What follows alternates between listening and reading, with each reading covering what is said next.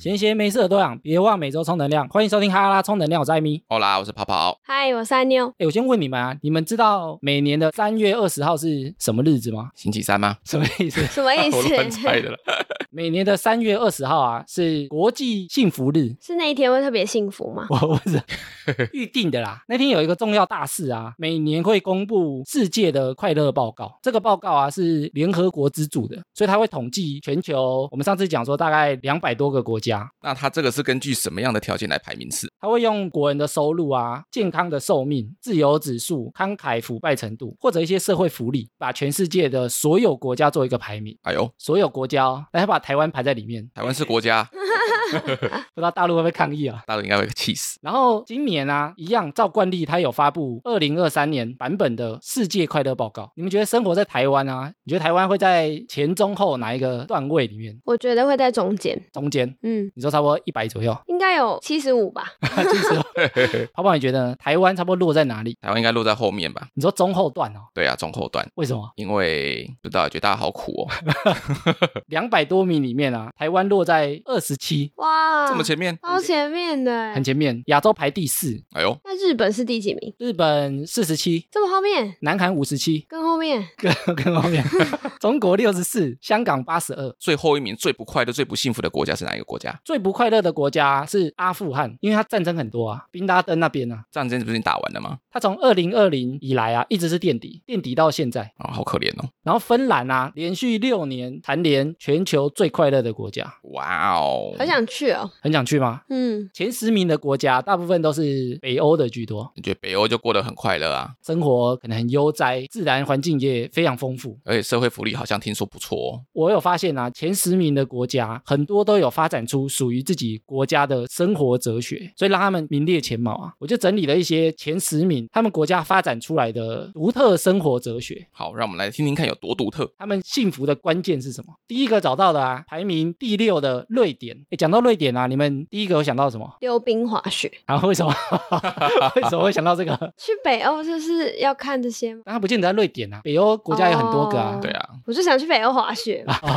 我会想到 IKEA，哦，瑞典肉丸。对，还有我们那个 Vana Candles，哦，你说蜡烛？对我们之前的赞助厂商。瑞典的首都啊，斯德哥尔摩。是整个城市的人都有症候群吗？哎，斯德哥尔摩症候群非常有名嘛。我以前在某个单集有聊过，为什么有这个症候群？呢，你们知道原因吗？我不知道，那时候斯德哥尔摩啊，有一个银行抢案，一帮劫匪啊，劫了很多女生的职员，把他们当人质挟持起来啊。这么可怕。他们挟持了好几天啊，他们被解救出来之后，过程中虽然他们被当人质挟持嘛，他们对那些嫌犯啊产生了怜悯之心，觉得说，哎，警察不对，不要抓他们，他们有苦衷。所以这个症候群啊，就是被讲成，比如说，如果有人一直被虐待，一直被打，但是他可能对那个人产生一些怜悯之心，就会说他有斯德哥尔摩症候群。取这个名字啊，就是因为那个银行抢案发生在这个地方。对，发生在他们的首都啊。然后瑞典有很多大品牌哦，除了我们刚刚想到那个 IKEA 之外啊，还有比如说我们听音乐的 Spotify，哦，Spotify，还有快时尚的 H&M。哦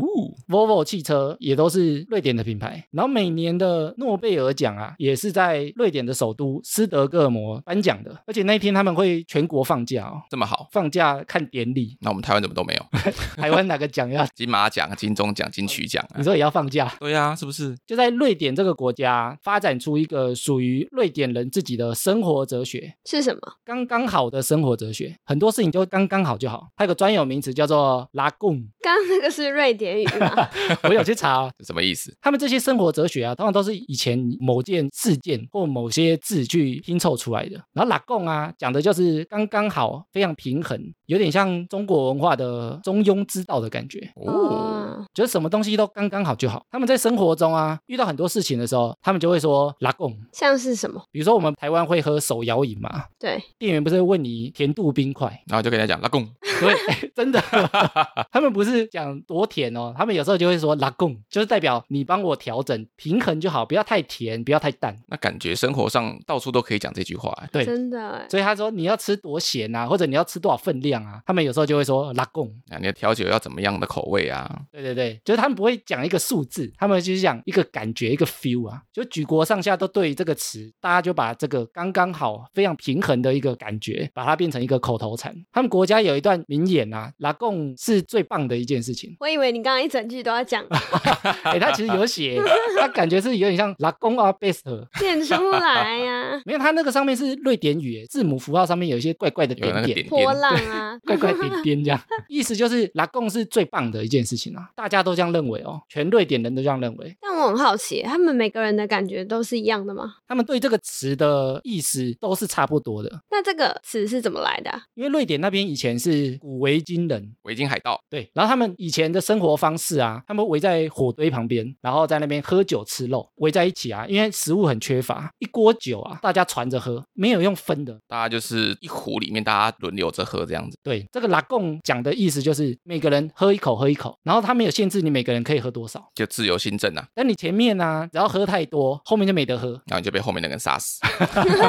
就被后面人打。对，然后你前面如果喝太少，传完一圈，你可能就觉得啊，我喝的不尽兴，大家会去拿捏那个平衡，对，有点像我们吃合菜啊，每个人夹一块夹一块啊，都有吃到，都有喝到就好。你不能自己很自私，拿的特别多，你会害后面的人没吃到。然后他这个行为啊，就叫做拉贡，传下来之后啊，举国上下从以前到现在就有这种习惯跟美德，什么事情刚刚好就好，你不要太贪心，想拿多，他也没有限制哦。他们不是因为被限制住，所以才这样做，而是他们觉得我就是这样子刚刚好就好了，这样子很棒。所以拉贡在他们生活中啊，各个面向都适用。比如说，如果你在社交环境下，拉贡就代表讲话的分寸，大家彼此相处的态度啊，或者是话量啊，都刚刚好就好。达到一个完美的平衡啊。对，然后再讲食物的话，就代表很温和，不会很刺激。虽然他们没有重口味的食物，重口味可能就不是拉贡。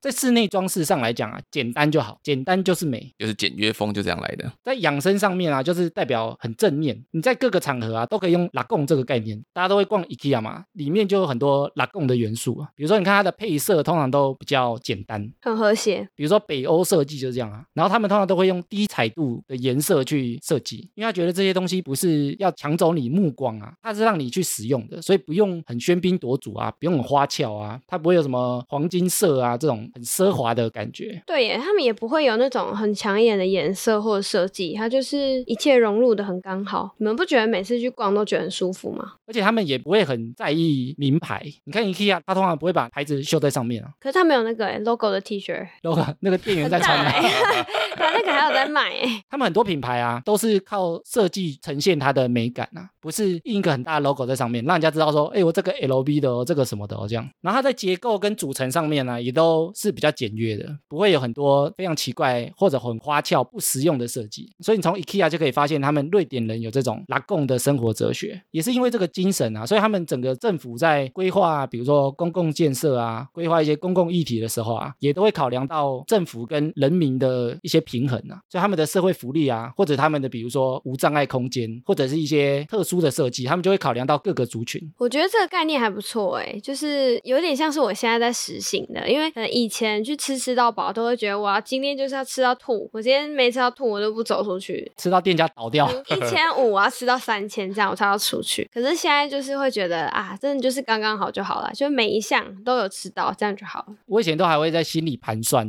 这一盘肉一盘如果单点可能要五十块，我至少要吃十盘，五百块才会回本，或者去计算哈根达斯一球多少钱？一球四十，我至少要吃十球，那跑跑嘞，这个我也有哦。就像我平常喝酒的时候都是刚刚好就好，有吗？所以以前是超过，重点是他现在有刚刚好啊。我现在偶尔刚刚好就诶诶，怎么超过了？你看瑞典依照这个刚刚好的生活哲学啊，拿到今年全球幸福国家第六名，下一个呢是第五名的荷兰。荷兰，哎，跑跑去过对不对？有，我之前有去过荷兰一次，你是去我去阿姆斯特丹，讲到荷兰啊，安妞第一个会想到什么？荷兰女生很漂亮，什么意思啊？荷兰女孩哦啊，，你 想象都不是传统，我们大家会讲那个国家的特色。妹妹，荷兰第一个会想到风车跟郁金香吧？我会想到海尼根，为什么？海尼根是荷兰的品牌啊我，知道，我知道。然后还会想到 cannabis 哦，黑霞，大麻，哎，荷兰大麻算很有名的诶。对，它大麻是合法化的难怪他们那么快乐。哎，我有查到大麻在荷兰不是合法化，哦，真的哦它是除罪化，哦就是你拿了不会有罪，但是你做某些行为，它就变犯罪。哦像是哪些行为？我查到的荷兰很多抽大麻的地方，他们叫做 coffee shop，哦，在咖啡厅抽那个是一个名称的。你看到 coffee shop 里面不会卖咖啡，它里面都在卖大麻。对。哦，而且他们当地会有一些大麻蛋糕，然后你要去专属的店家才买得到大麻蛋糕。对，啊，那些地方都叫 coffee shop。了解你要抽大麻，只能在那些店消费，然后它有规范哦，那些店不能持有多少量的大麻，你不能给人家吸食过量，然后他也不能打广告，哎，对我在当地没有看到任何这些的广告，他如果打广告就犯法了。那就被抓走。荷兰呢、它是一个自由风气非常非常高的一个国家，他们有红灯区啊，很多国际上有争议的法案啊，荷兰都是第一个通过的。这么自由，他们走得很前面呐、啊。像是我们是亚洲第一个通过同性婚姻合法化嘛，对，他们是全球第一个，哎呦，他们在二零零一年就通过了，哇，我们好像前几年才通过嘛。对啊，我们之前几年才过而已。对，你看台湾已经算蛮自由的，他在二十年前就通过了。然后娱乐大麻的政策也非常早就已经开放，然后再来是他们也开放安乐死，所以有些人存钱，他想要用安乐死的方式结束生命啊，他们就会存一笔钱去荷兰，因为那边是合法的。哎，我觉得跑跑在那边生活也许蛮适合的，怎么说？因为荷兰人讲话啊就比较直啊。上次我们讲说我们讲话很直嘛，对啊，荷兰人讲话更直，他们就是非常自由，什么东西都可以谈，什么东西都可以讲，觉得人家长得很丑，或者今天比较胖都可以讲，只讲没关系。丑八怪，丑死了！没这么幼稚。他们觉得你哪里做不好，或者哪里做的不对，他们就会大声讲出来。讲到让大家都听到，对，他们也不会觉得害羞哦。就比如说觉得你很吵，他就站起来直接跟你讲，我觉得你太吵了，或者我觉得你对我们不尊重。生活民风大概就是这样。太酷了吧？有什么说什么。但是他们有个东西通常不会在外面讲，就是宗教议题，为什么？因为他们觉得这个是个人的事情，他们也不会去问哦，他不会问说你信教吗？对，他不会问你信什么教，或者是你的政治倾向，他都不会问，因为他觉得这个算蛮个人的，所以他们有些话题是很自由的，但有些东西他觉得你是个人隐私啊，比如说你的病历啊，都不会去碰，所以他们是蛮有原则的啊，但难道长相就不是个人隐私吗？长相都在外面啊。对，大家看得到的，所以我可以批评你这样。哎，跑跑，那你既然去过荷兰的话，那你可不可以猜一下荷兰有没有什么生活哲学？生活哲学哦，该不会是每天都要喝一杯海尼根吧？这这是什么生活哲学这你需？要猜。这样非常快乐。哎，海尼根真的很好喝哎，在当地喝的话真的很好喝。他们可能用的那个水会不会不一样啊？应该是说，因为它要运世界各地的话，它可能就会呃保存的方式就会不一样。哦但是如果你可以先喝到刚出桶的那一个味道的话，它的酒喝起来是甜的。你说有点像台湾那个十八升啤酒，最新鲜的啦。对对对，最新鲜的就很好喝。哦，可惜不是。荷兰人有一个特殊的生活哲学啊，就是他们的放空艺术，放空艺术，什么是放空艺术？就是耍废。就什么事都不做。躺平族，躺平族有点不太像，他们叫做 Nixon。尼克森总统吗，Nix 是没事的意思啊，他把它变成动词，他们解释起来就叫做什么事都不做。哇，真的就是废人哎。很慵懒的感觉。对，但他不是整个人生都什么事都没做，他们是每个人都很重视放空的时间，每个人都会帮自己安排一些放空的时间跟行程，甚至有些人是一整天。这么好，荷兰有些城镇啊，他们可能会定一天，大家都不上班，店也不开，大家也不出门，在家放空，对，所有人那一天都不工作，那可以出去玩吗？通常不会出去玩，通常就大家待在家里，路上也不会看到人啊，就是你可以在家放空，但是你不能出门。人家都没上班，你要去哪玩？比如说你去游乐园，整个游乐园都没人啊，我可以去公园跑步啊。好高，可能也没有管理员，可能也没有捡垃圾的人，因为那天没有人要上班。好酷哦！哎，放空在荷兰人来讲啊，是非常重要的一件事情，每个人都会做，已经变成他们的生活习惯。一个月有几天呢？每个人不太一样啊，而且每个人在那段时间做的事情也不一定会相同。有些人可能就真的是发呆，然后或者是你可能就躺在沙发上吃东西、喝东西，或者什么事情都不做，在那边想事情，棒哦，或者是可能连想事情都没在想，就真的是纯放空。他说有些人放空会盯着一个点，比如说你就看着你的电风扇，然后在那边转，可能就看个十五分钟、二十分钟这样。那就买个鱼缸啊，最好放空的东西。而且他说放空是真的什么事情都不能做、哦，有有些人想说，平常回家就在 Nixon 啊，回家就打开政论节目在看啊，追剧、看 YouTube 啊，对他们来讲那都不算放空。那都是在做事情，是不是？对，我还没有跟我女朋友在一起之前，她晚上有一段时间都说她要放空，然后我就看她在干嘛，就她都在划手机。哦那个不算。对，我说这叫放空吗？这不是吧？他说那个不算。你如果在划社群或者在做什么事情，包括你在看书、画画，那些都不太算。真正什么事情都不能做，比如说你可能会在阳台喝个饮料，看着太阳，然后或者吹着风，看着落叶，就是非常非常废，完全脑袋不能转、不能动的时刻，才是他们的放空。哎，你们这样的经验过吗？我自己是觉得这个很难呢。你看我上次我手机拿去修电池，我就有那个戒断反应，觉得呃全身好痒。你这个是需要乐戒吧？你是过敏啊？没有就觉得，哎、会不会有人敲我啊？会不会有人打电话给我？不会，不会真的没有人找你会。不会 IG 有粉丝要敲我，找不到我们啊？没有。也没有，还真的没有，希望大家赶快私讯艾米啦对。不对？比如说我们可能没有手机在身边，我们就觉得很紧张啊。对他们来讲，这些反应其实都是不应该有的。你没有办法真的纯放空吗？你有没有尝试过吗？我很长哎、因为我有时候假日不知道干嘛，可能就跟家人一起去海边，然后就是一人买一杯咖啡，就看着海，然后大概就两个小时就过了。真的、哦？这样有符合这个荷兰人的标准吗？可他有喝咖啡哦。对，哎、我觉得重点是，如果跟人家去，我觉得就没办法。因为会聊天，对不对？对，人家会找你讲话啊，或者他说，哎、我们去哪里玩？所以它这个模式是限制你一定要一个人。我觉得大部分一个人才有办法做到纯放空。哦不然你看，我们男生在放空啊，女生就会说你在想什么？你是不是在想别的女人？压力很大哎、对，他就说你在想什么？你是想出去玩？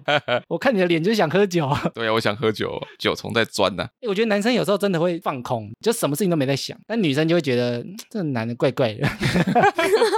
我以前有尝试想要放空过，我那时候去学冥想，但是我就静不太下来。我也想学那个哎、那个有用吗？有用吗？我之前有练习过，之前想说想找已经冥想很久，能够进入那个状态的人来跟我们讲那是什么感觉。我还没办法体会到那种完全放空的境界，我还没办法。冥想的话，我应该会睡死、欸，睡觉前做其实不错，这有点难呢。我觉得超难的，对啊，不睡着很难呢。可是你有试过吗？我就睡着啦。试过就睡着了。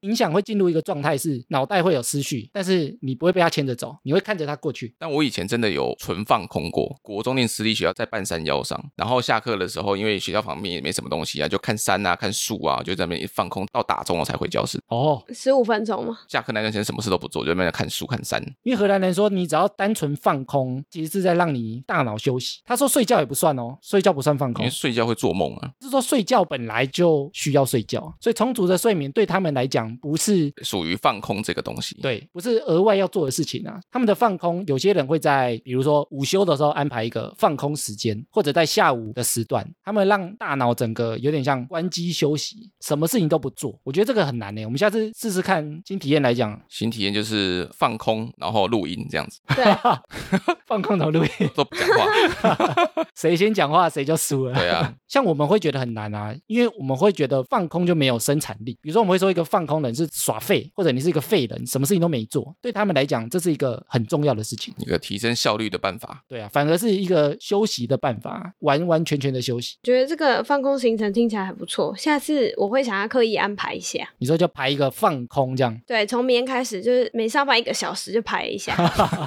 叫身边的人啊，比如说你爸你妈也知道这件事情，不然他们会叫你起来。对，他说你在干嘛？你在干嘛？看着我们，然后都不讲话。你看荷兰人靠这个放空哲学啊，拿到全球第五名幸福国家。厉害厉害，然后下一个啊，拿到第二名的丹麦，丹麦吐司吗？丹麦吐司，一层一层的丹麦吐司是怎样？就是一层一层，然后它吃起来很酥脆，但其实它的那个质地很油，但是就是越油越好吃。台湾有在卖吗？有啊，它还会加红豆啊，哦，它就叫丹麦。丹麦吐司啊，一层一层的。下次去吃。丹麦的首都哥本哈根，想到丹麦你会想到什么？跑跑会想到什么？丹麦我想到美人鱼，哦嘞，蛮有名的，对，好像在他们的广场旁边啊。对，在那个广场边边的那个海堤旁边就有一尊，你知道美人鱼的起源是什么吗？他们为什么要放这个美人鱼？他们有一个非常有名的人物，跟美人鱼有关系，杰克船长吗？什么意思？我觉得海盗不是，比如说迪士尼，丹麦有一个非常有名的人，就是安徒生啊，哦，写哦童话故事的。他写很多很有名的哦，比如说《丑小鸭》《卖火柴的小女孩》，还有《白雪公主》，都是安徒生写过的故事。然后他以前也写过一本叫做《海的女儿》，里面就是美人鱼。原来是这样子来的啊。对，美人鱼的主角啊，做一个雕像放在他们的那个海岸边，对对对对而且他是望着外面的，对，他是对着海那一头去看过去，不是看陆地这一面。有点像我们的那个妈祖，林默娘嘛，对，看着外面这样。想到美人鱼，有没有想到什么啊？我脑袋里的美人鱼都是以前看那个港片中立体，有还有郑伊健哦，对我都是那个印象哎。吃辣椒炒海瓜子。丹麦另外一个特色就是非常富有创意，很多有创意的东西都是从那边来的。比如说那边是乐高的发源地，对，如果你去丹麦玩，就会去参观那个乐高的博物馆。丹麦也属于北欧国家之一啊。北欧国家他们夏天都很短，冬天很长，而且日照时间都偏短。记得北欧不是都会有一个叫做永昼日吗？永昼有有些国家在夏天的时候，太阳是永远不会掉下去的，从头到尾都白天，一两个月。哇，他们在那个一两个月里面啊，完全就不会有时间的概念。因为他们不知道什么时候晚上了，是吗？不是因为他们每天都白天啊，就是有点像你就睡觉，自然醒就去打球，然后累了就睡觉，起来就去玩这样。怪乐哦，所以你跟人家约，人家可能当下就在睡，因为他们没有大家白天出门晚上睡觉的这个制约啊，二十四小时都白天啊。我们在台湾感觉蛮难想象的。对啊，而且他说丹麦啊，有一百多天都在下雨，然后又很黑暗，非常的冷，天气的条件不是特别的好，但是他们可以拿到全球幸福国家第二名哦。诶而且啊，我之前做过功课啊，哥本哈根的话，它每一个地铁站都有一个属于他们自己的一个独特的设计在里面，所以大家如果有机会去哥本哈根的话，记得可以去它每一个站看一下他们的设计长什么样子。你说有点像高雄这样，每个站可能有一个特色它不是在外面，它是在站的里面。哦。诶你知道之前台湾有个地方也有这样的特色，我还特地一间一间去看，在台中中友百货。哎，你们知道吗？中友百货有三栋，里面有很多特色的厕所，哎呦，这我不知道哎。这个我也不知道。就是很多不同主题啊。我好几年前去的，就是它，比如说什么街道主题，它会在整个百货公司里面分散，好像有十间还是不知道几间，每一个厕所有不同的风格。所以你就每个厕所去轮流看一下，对我都看一下，有些是女厕，外面瞄一下瞄一下，你没有被人家抓走啊？可能知道这些就是观光客来看厕所。被抓走还说没有，我只是要看设计而对我已。是来观光厕所的。丹麦独有的生活哲学到底是什么啊？他们生活哲学关键就是享受每件生活的小事情，有一个专有名词叫做 “huga”。呼嘎下嘎，H Y G G E 啊，我还特地去查，哎，真的念 Huga，所以呼嘎下嘎是从这里来的。我 我不晓得，它是非常古老的挪威文哦。它是代表什么意思？这个词传入丹麦之后啊，它就衍生出快乐、自在、温暖、舒适，还有亲密感，就这些都包含在这个词里面。所以他们自己在解释这个词啊，其实我们前面讲这些生活哲学啊，它都不是一个单字可以解释，它有点像你一个生活态度，一连串的你的一种生活 style 的那种感觉。Huga 的最关键啊，就是他们非常享受生活中的各种小事情。什么样的生活小事情？有点像我们台湾讲小确幸。丹麦啊，最重要的三个元素啊，烛光、红酒跟美食。哇，那他们活得很有仪式感呢。对啊，你要同时满足，就是烛光晚餐，哦，是这个烛光哦，不然是什么烛光？走路走到光脚这样。你说赤脚走路？对，你知道丹麦人是全球消费蜡烛最高的国家，一年一个人可以烧大概六公斤的蜡烛，平均哦。这么厉害就你在那边卖蜡烛啊，最有钱的，哦，赚翻。大家都会点蜡烛，而且他们不是用龙灯哦，他们是真的去点，因为他们要看那个烛光在那边飘飘飘。我看那个火焰，然后放空。对，然后他们特别喜欢聚餐，尤其是跟好朋友或者是家人，他们非常重视。他们也非常喜欢另外两个元素，一个是木头，然后另外一个是毛毛的东西，毛毛的东西，体毛吗？不 是毛毯啊。毛毯哦，对，所以他们彼此的生活啊，他们下班之后或者是周末，他们最喜欢的就是聚在一起，也不是真的出去玩，就是聚在一起，然后吃饭、喝酒、看烛火，然后聊天、看风景啊，喝一杯热可可啊，吃个小饼干啊，他们的生活大概就是这样。棒哦。对啊，很幸福哎，很疗愈。所以你看，他们可以拿到第二名啊。Huga 对我们来讲，感觉是想要我们买很多东西嘛，但对他们来讲，这些东西他们都喜欢自己亲手去做。哦，毛毯也自己织的意思吗？毛毯可能是自己去挑选，像这个好几年哦，很多事情喜欢手做，然后喜欢自己去解决，感觉不错呢。所以他们非常重视的就是仪式感啊，比如说吃饭的仪式感，或者是聚会。所以他们其实不是非常喜欢团体出游的感觉，就少数人窝在一起就好了。对，然后就是你非常重要的人，所以他们非常非常喜欢聚会。但聚会他们都只邀重要的人，比如说跟家人聚会，或者跟重要的朋友聚会。只要哈拉充能量里面的人聚会，什么意思啊？我们自己也可以聚啊。然后他们当地人说，真正的呼嘎是很讲求质感的，但是他不鼓励你去消费那他们蜡烛都哪来的？蜡烛啊。自己做吗？有些人周边自己做，然后丹麦人对这个呼嘎的生活态度啊，说其实不用特别去规划跟设计，他们觉得你特别想做呼嘎，反而会体会不到。太刻意的话，反而不快乐，是不是？对，比如说你要安排一个局，然后你精心准备很多东西，然后等大家来帮大家张罗好所有事情，然后让大家走啊。他说你这种太刻意的行为，反而不呼嘎，不呼嘎，就不呼嘎了啊。太刻意去设计很多桥段啊，反而就背道而驰了，是不是因为最后没有人来？可能会有很多期待，就对了。对，他们不是很在意细节啊，你知道相处啊，一定会发生什么好事情，不用刻意去寻找，就是大家聚在一起，这个氛围就好了。好事自然会发生。对啊，所以他们也不在意你几个人会来啊。比如说我发起一个聚会，今天有一个人来，我就跟你聊天；两个人、三个人、十个人都没差，来了再来想办法。他们甚至很多邀约啊是没有目的性的，比如说大家今天来我家，哎、要干嘛也不知道啊，大家就会来哦，然后大家坐在那边，你看我，我看你，也没关系。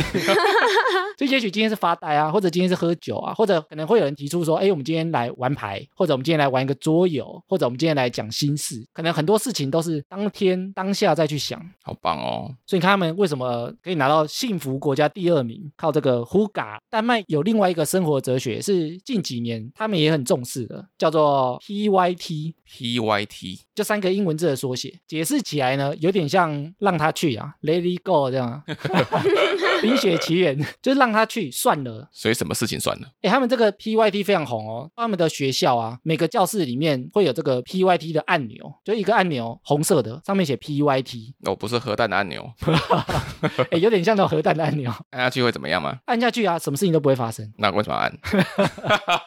他说他们只要做错事，或者是考不好，或者是他觉得他心情低落，老师就会叫他说：“你去按一下那个按钮。” 就是按了之后就算了，就让他过了，那如果老师很生气，学生可以叫老师去按那个按钮，应该可以哦。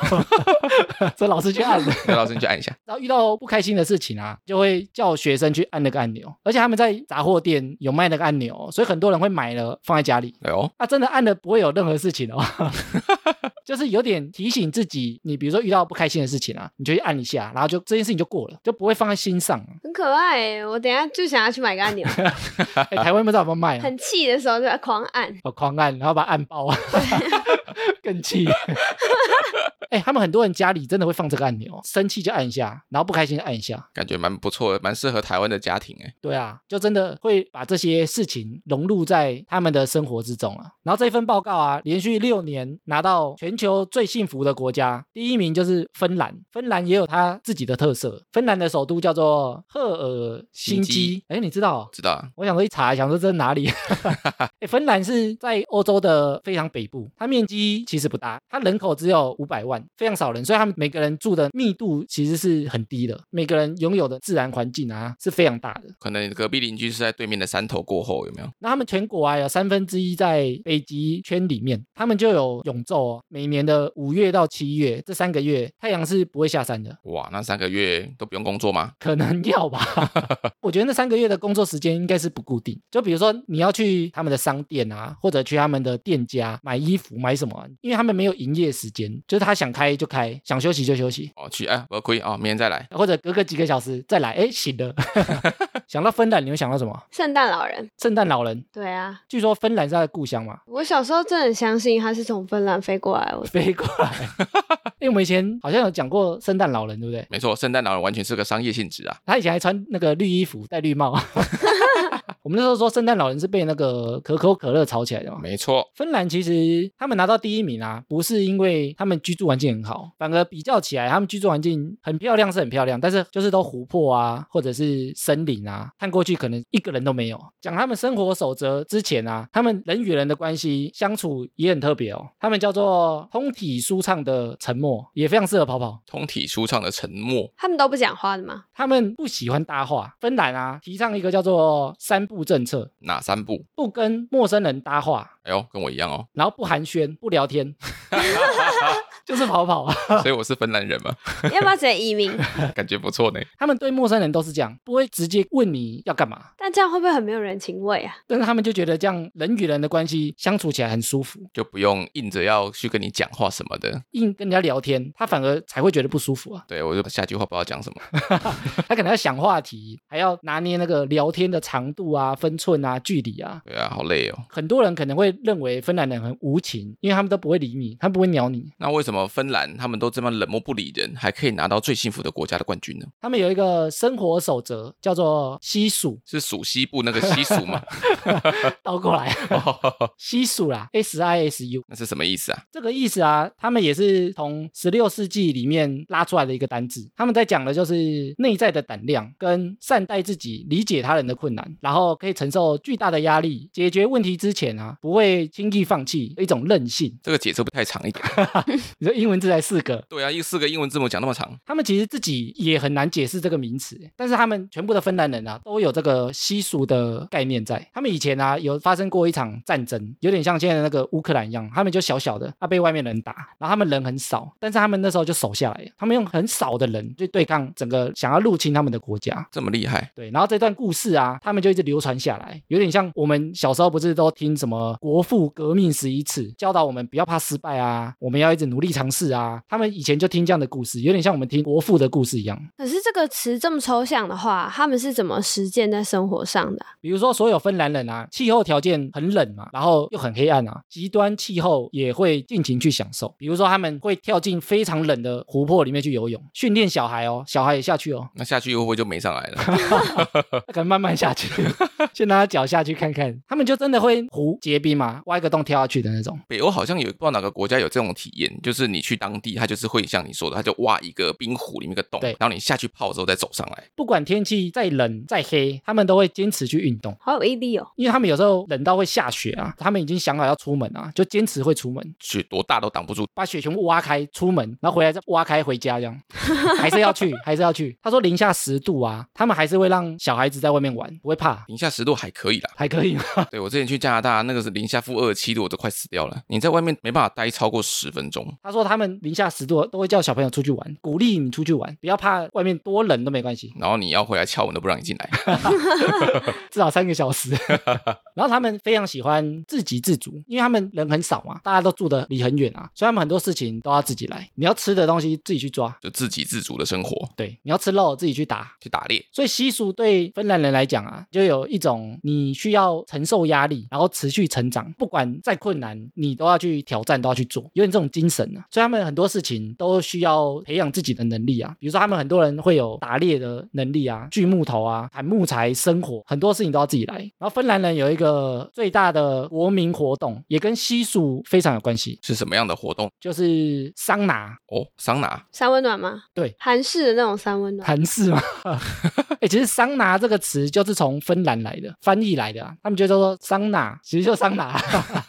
就一样吧。对啦，我们之前有讲说日本人很喜欢泡澡嘛，对，芬兰人是非常喜欢桑拿，桑拿有点像那个蒸汽室啊。我们去游泳池但温暖会有蒸汽室。对，芬兰的人口啊，大概五百五十万嘛，你猜他们桑拿房有几间？五百五十万，一人一间。一人一间，有没有？他们人口五百五哦，桑拿房有三百万个。哎呦，哇，平均两个人可以拥有一个哎，对，而且一间可能同时可以三个四个一起进去哦，那他们要那么多间干嘛？因为他们很喜欢桑拿。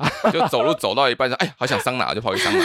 然后他们每个人自己家会盖桑拿房，哦就，已经喜欢到你在家里会盖一个小木屋啊。那他他们是怎么桑拿的？他们会把石头拿去烧到很烫，放在那个桑拿房里面，他们用木头搭起来的，然后放在里面之后啊，再用水去泼它，它就会变蒸汽。哦，那跟日本的那种一模一样哎。他们旁边放水，没有蒸汽之后或蒸汽不够，他就用水再泼，整间桑拿房就会烟雾很大这样。他确定那个是烟雾，不是他流汗吗？感觉听起来很累哎。但是他们就很喜欢，他们非常非常喜欢桑拿，从小几乎每个礼拜都要二到三次的桑拿。他们会不会生产的时候也在桑拿房里面生出来？对，因为孕妇也很想要生产的时候在桑你说这样不会觉得自己在流汗？对啊，而且他们的桑拿房啊，通常会盖在湖边。这样可以跳下去湖里面游泳再上来，对你如果觉得太热啊，你就跑出去跳到湖里，再回来重新桑拿。真的是三温暖呢。而且他们在桑拿房里面的时候啊，他们有一种树，上面有很多叶子，他们会把它收集起来，一直打身体，边桑拿边打身体他，们是要起鸡的，是不是？因为就有点像按摩啊，有点像我们拿棒子捶背啊、捶身体啊拿，鲨鱼剑捶身体啊，对 让它流血。对，就是他们会用那个叶子在那边打，然后会互相帮对方拍打，边桑拿边按摩的感觉。感觉是在报仇哎。整个芬兰啊，到处都是桑拿房。他们觉得桑拿对他们生活来讲是非常非常重要的一件事情，可能比洗澡还重要啊，因为洗澡每天都要做嘛。哎，他们不是有一个三步政策吗？那这样桑拿的话，他们也会自己行动吗？还是会找别人？特别就在啊，桑拿这件事情，他们觉得是全国的人可以一起做的事，那他们在桑拿的时候会讲话吗？会讲话，而且他们在桑拿是不穿衣服的，裸体？裸体。哇，全裸哎，感觉不错啊。对啊，，你看他可以不跟陌生人讲话哦，但是可以看陌生人的裸体。对，我看过你全部的东西的哦。而且他说他们会带啤酒跟饮料进去桑拿房里面，然后大家在里面用蒸汽做桑拿之外，还可以喝酒聊天。感觉那酒精浓度一冲上，马上大家都睡着。所以他们对桑拿是非常重视，而且是一个社交场合哦。他说你只要去芬兰啊，一定要体验他们的桑拿房。他说有些会议啊会在桑拿房里面进行。然后跟老板就全裸这样子看。对对对，真的。他说开会就是在桑拿房，有时候接见外宾啊，他们也会安排在桑拿房里面，太刺激了吧？就互相看来，我看过你的裸体哦。我看过美国总统的裸体哦。对啊，我有你的裸照哦。所以对于芬兰来讲啊，西蜀最能体现的一个活动就是桑拿。你看桑拿有点像你要让自己有点不是很舒服，但是还是要撑下去，忍耐挑战各种极端的气候跟条件。所以你看他们在桑拿房冰冻的湖里啊跳来跳去，那他们心脏要很好哎，不然这样感觉随时都会猝死。他们就训练出来的，他们从小训练啊，所以他们都不怕、啊。还是因为这样，所以他们人口比较少。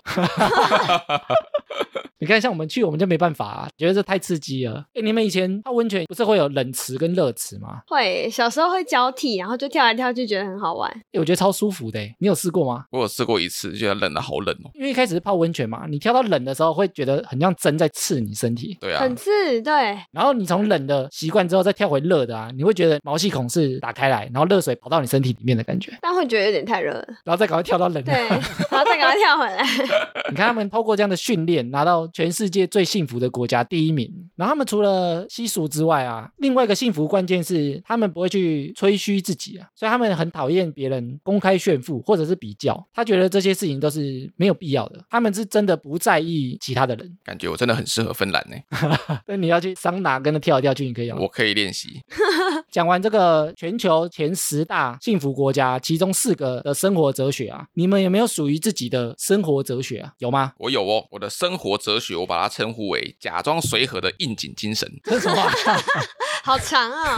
因为我是客家人嘛，应景精神最能充分表达我们客家人的形象吗客家人的形象跟特色。应景代表什么啊？应景它其实原本是一个不好的词，就说你这个人脑袋死脑筋啊，不懂得变通啊，哦，然后之后再把它慢慢改成是一个好的字，变成是说哦，我们就是坚守原则，我们坚韧不拔，做到做到。哎，他们前面那些生活哲学的名词啊，很多以前都是不好的词，哎，对啊像那个无所事事，他们以前就是在骂人很废啊，没有用啊，但后来他们变成一个生活哲学哎呦，那就跟我们应景精神是一样意思。哦，所以你的生活哲学应景，对，然后是假装随和哦，假装，因为都跟人家说我其实 OK 啊，我什么都可以，但是我其实我毛很多。所以你会体现在什么事情上面？像吃东西来讲，像我很喜欢吃蛙桂，客家蛙贵吗？呃，没有蛙桂的话就是分北部跟南部嘛。是这么意思啊？我以为叫粽子粉。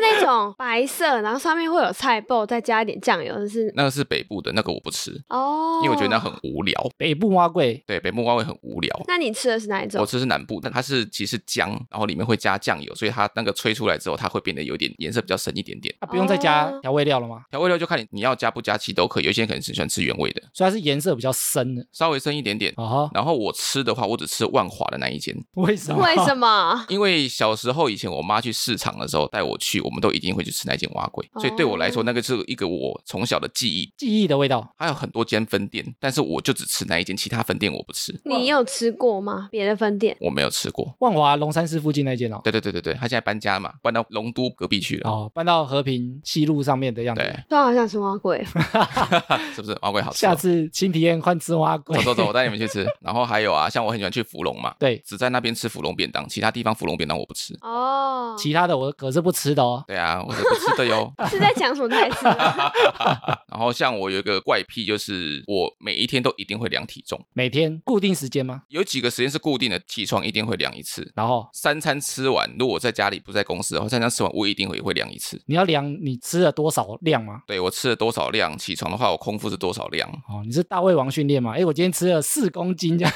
没有，就是哎，我今天吃了一点点，哎呦，体重有没有增，有没有减？哦，啊，大完便会量吗？大完一定量，然后睡前也会量，所以我一天至少要量五次体重，为什么要那么坚持？我就怪癖啊，所以他的应景精神就是对某些事情有特殊的坚持。对，有莫名的坚持。哎，客家人都这样吗？客家人应该都这样吧。然后还有像我穿的那个衬衫或是 T 恤啊，我的衣服前面绝对不会有口袋。为什么？哎、我有个朋友也这样，然后他是跟我说，有一个东西在胸前的感觉很不舒服。他是客家人，我猜是胸前没有口袋的衣服比较便宜，便宜五十块。当然不是因为价钱的问题，是我觉得不好看。哦，你说自己的喜好，对，因为有一些人可能会前面有口袋的话，就塞很多东西，塞到个炸掉了。我觉得他好像想到我，因为我觉得我要是有一件有口袋的，我就是会想要塞东西。哎哦你说塞东西在那个口袋里面，对啊，比如说发票啊，发票什么塞？而且重点是说，你前面有口袋的话，你要洗衣服之后，它里面的毛絮卡在里面不好清。哦，而且还会干的比较慢，没错。然后我的 T 恤基本上后面是不会有大图案的，前面可以。前面可以，后面不行，为什么？因为后面我看不到啊。那会怎么样吗？给别人看啊看、啊，我不想给别人看啊，我穿衣服好看是我觉得自己好看就好啊。穿衣服是自己看，不是给别人看。没错，你不是炫耀性质的，对，我不炫富的、哦。不炫富，我跟炫富无关。炫富的话，你身上会有八个口袋，都不灵不灵的人。然后还有一个就是买鞋子，也有应景精神嘛？就是我买鞋子的话，超过两千块的鞋子我不买。为什么？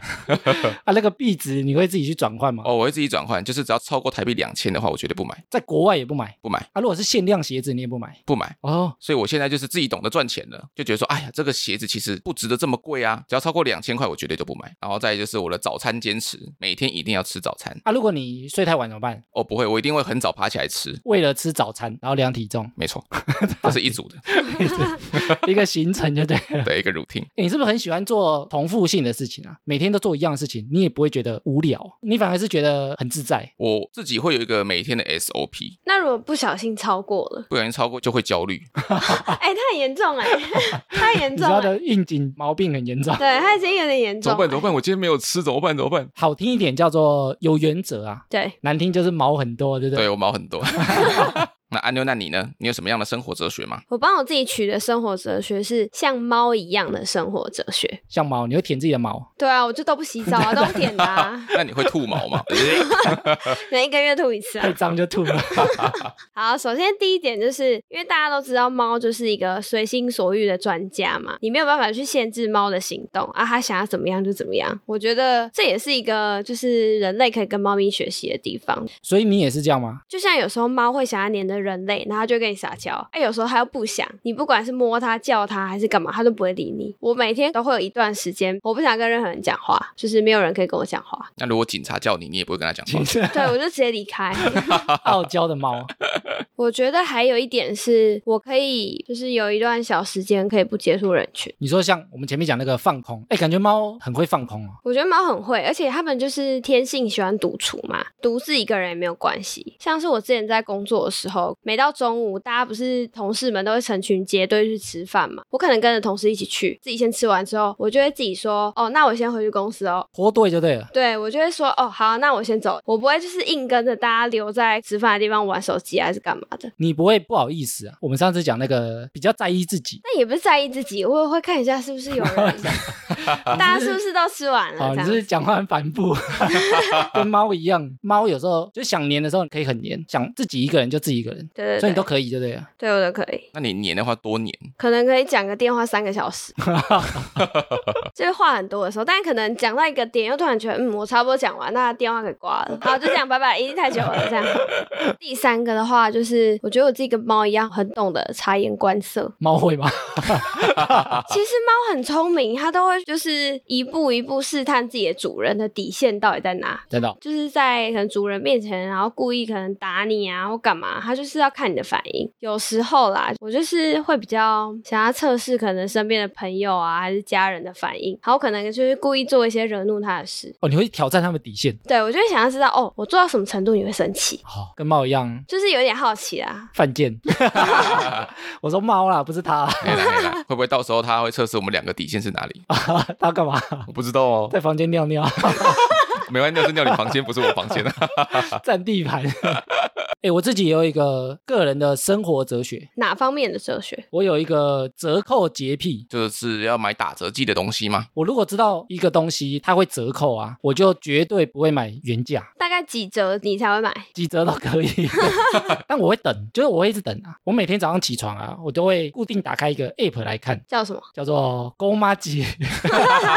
哎、我每天都会看哦。我不知道有没有人跟我一样，勾妈吉它会有一个固定刷新的时间，它每天早上九点的时候会更新它的所有内容。哎呦，而且我买公妈吉啊，它平常上面很多优惠嘛，比如说有些餐厅可能平常会去吃，没有去买那个优惠，其实就吃亏了。所以我选餐厅的时候啊，通常都会上公妈吉查一下，它以前有没有折扣过。如果它有折扣啊，当天如果是原价，我就不吃，直接不吃。甩太不吃，对，然后我一定会等到它有折扣，我才会入手。而且我的公妈吉不是随意入手的哦，有一个 SOP 的做法。对，他每天早上九点啊，一天会有一档只卖今天二十四小时的折扣，限时折扣？对，通常是最便宜的。然后每天九点会刷新。哎呦，然后如果今天卖的我觉得不错，我就把它买起来。哇，非折扣不买的达人。我的特色就是可以等，而且我只要知道它有折扣之后啊，它原价我绝对不会去吃，我可以一直等，等它一年两年再折扣，我都不吃也没关系，那会不会它到时候倒了？对，倒了就倒了，哎，倒了代表它没人好吃啊。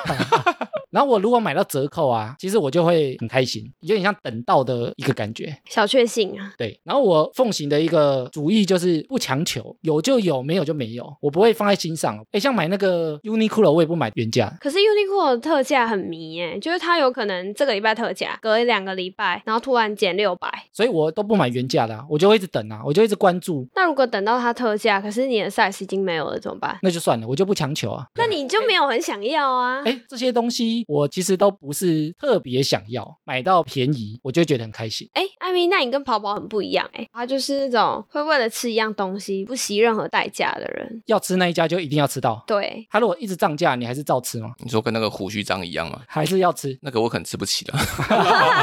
因为我自己发现，我对很多事情都没有沉迷，哎，我也没有特别喜欢哪个明星或哪个团体，就是对任何事情都觉得 OK，但也没有沉迷这样。对，就是没有特定的追求。所以我说，为什么我很能等？因为我觉得饭每天都要吃啊，所以能买到便宜，我就觉得蛮开心。这个是属于精打细算的生活哲学吗？哎，我觉得不太算哎，因为像我去买卫生纸啊，或者买生活用品的时候，我不会在那边算一包多少钱，一抽多少钱哎。哎，可是我会耶。你这个，你这个才是精打细算吧？对啊，买卫生纸啦，买咖啡啦，都会算它一克多少钱。你说算到克哦？对，算到克。你会拿计算机起来算吗？哦，不用，因为有些卖场它其实就会告诉你说，哎，我们这个一抽的话，它一张是多少钱，或是一克是多少钱。你说他已经算好在上面，对，他已经帮你算好了，就 超棒。